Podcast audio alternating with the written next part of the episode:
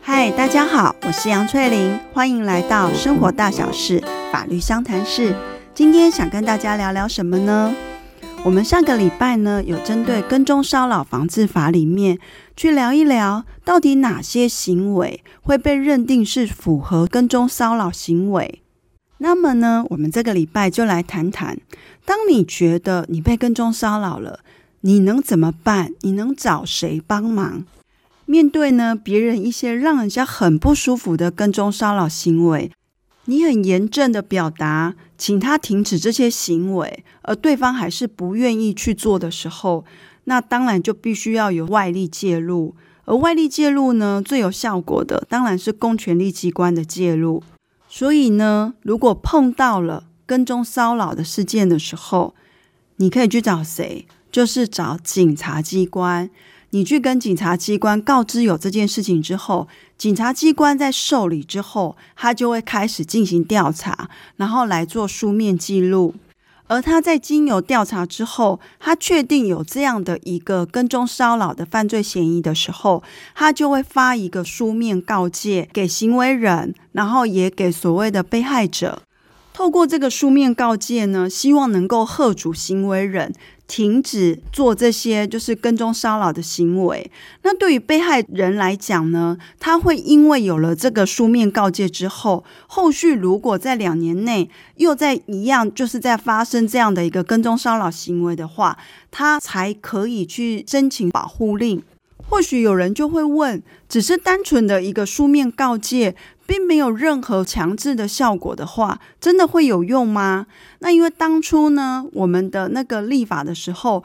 是参照日本的缠绕行为规制法。那当时日本有研究过，其实只要是有这样的一个书面上类似警告的效果的话，对行为人来讲，其实可以达百分之八十的吓阻作用。所以，我国呢也是以这样的，先以一个书面告诫方式去吓阻行为人再继续做这些跟踪骚扰行为。那我们刚刚提到，如果说被害者觉得说自己好像被跟踪骚扰，去跟警察机关讲。警察机关呢开始去调查，它会变成有两种结果出现，一个就是认为真的有跟踪骚扰行为，所以就发书面告诫给行为人；另外一种，他是觉得不符合跟踪骚扰行为，所以就是没有任何后续的一个处理。那对这样的结果呢，不管是行为人或者是被害人，他都可以去提起异议，也就是说，让这样的一个发不发书面告诫的事情。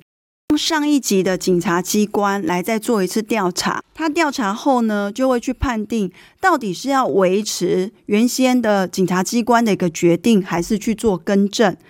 而这个上一级的警察机关调查之后呢，两方就是不管是行为人或者是被害人，他就必须接受这样的一个决定。那刚刚有提到哦，如果说今天被害人他已经拿到了书面告诫，而这个行为人呢，两年内继续还是做这种跟踪骚扰行为的话，他就可以去申请保护令。但是呢，如果这时候你的这个被害人跟行为人之间是有符合家庭暴力防治法里面的家庭成员关系，或者是曾经有亲密关系的伴侣。那就去适用家庭暴力防治法里面的申请保护令，而不是走跟烧法的申请保护令。为什么会是这样呢？因为第一个，家庭暴力防治法里面关于保护令的审理跟核发，它的内容其实跟这个跟烧法的保护令内容还是有所差别。因为他们基于家庭成员的关系里面，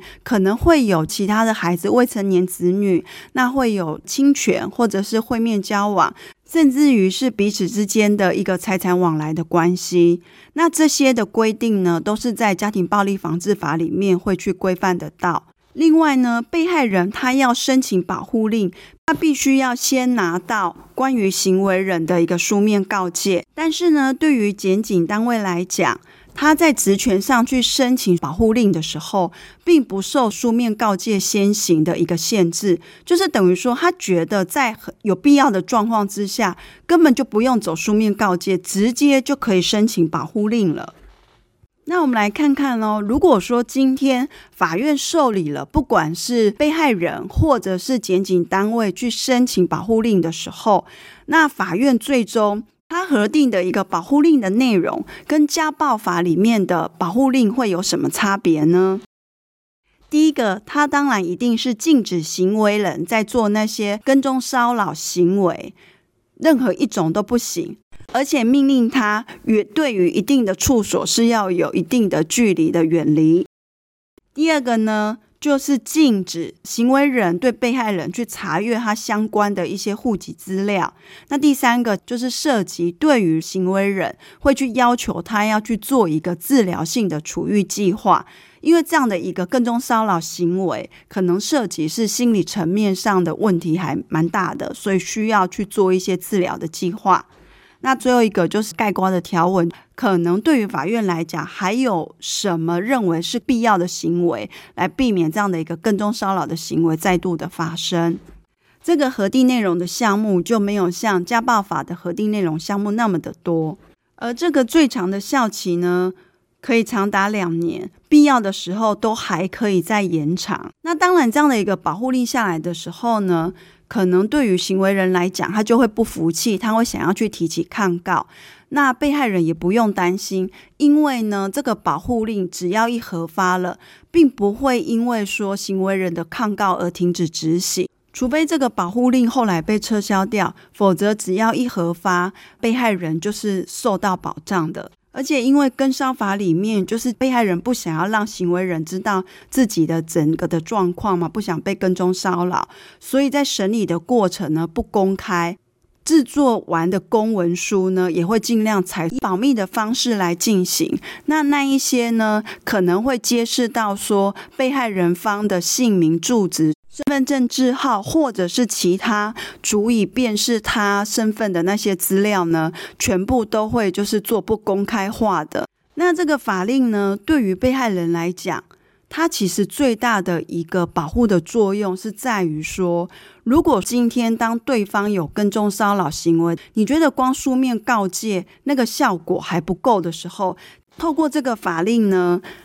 行为人是需要去负担刑事责任。而刑事责任呢，那样的一个吓阻作用，一定会比单纯的书面告诫来得大。行为人呢，可能有哪些刑事上的责任？第一个，当他呢，就是有去做这些跟踪骚扰行为的话，那被害人又去提起告诉的时候，他就有可能必须要去承担一年以下的有期徒刑、拘役跟罚金。第二个呢，如果他是携带凶器或者是危险的器物去做这些跟踪骚扰行为的话，这个是非告诉乃论，而且刑期是比较重的，是五年以下的有期徒刑或拘役或罚金。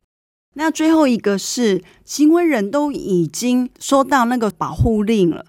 他还继续去违反的话，那就是会去触犯违反保护令罪，这个呢是三年以下的有期徒刑。所以，透过这样的一个跟骚法的制定，然后呢，让行为人因为他的行为去承担这些刑事上的责任的时候，希望能够达到一定吓阻他继续在做这些跟骚行为，来达到保护被害人的一个目的。所以今天呢，我们就简单的做了几项说明，分别是。当你碰到跟踪骚扰行为的时候，你能怎么做？第一个当然是到警察机关去做一个报案，让警察机关来进行调查，那他再决定要不要发书面告诫。那如果行为人呢，他在针对书面告诫，他还是继续做的话，那就会进行到后面的被害人可以提起申请保护令，而这个保护令呢，检警单位他不一定要先有书面告诫，他可以依据职权，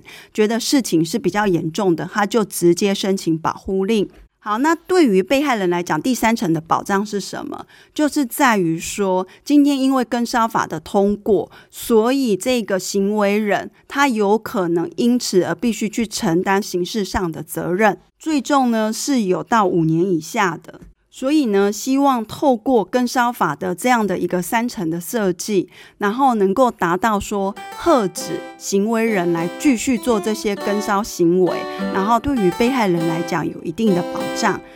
那今天的 podcast 就到这边结束喽，我们下次再见，拜拜。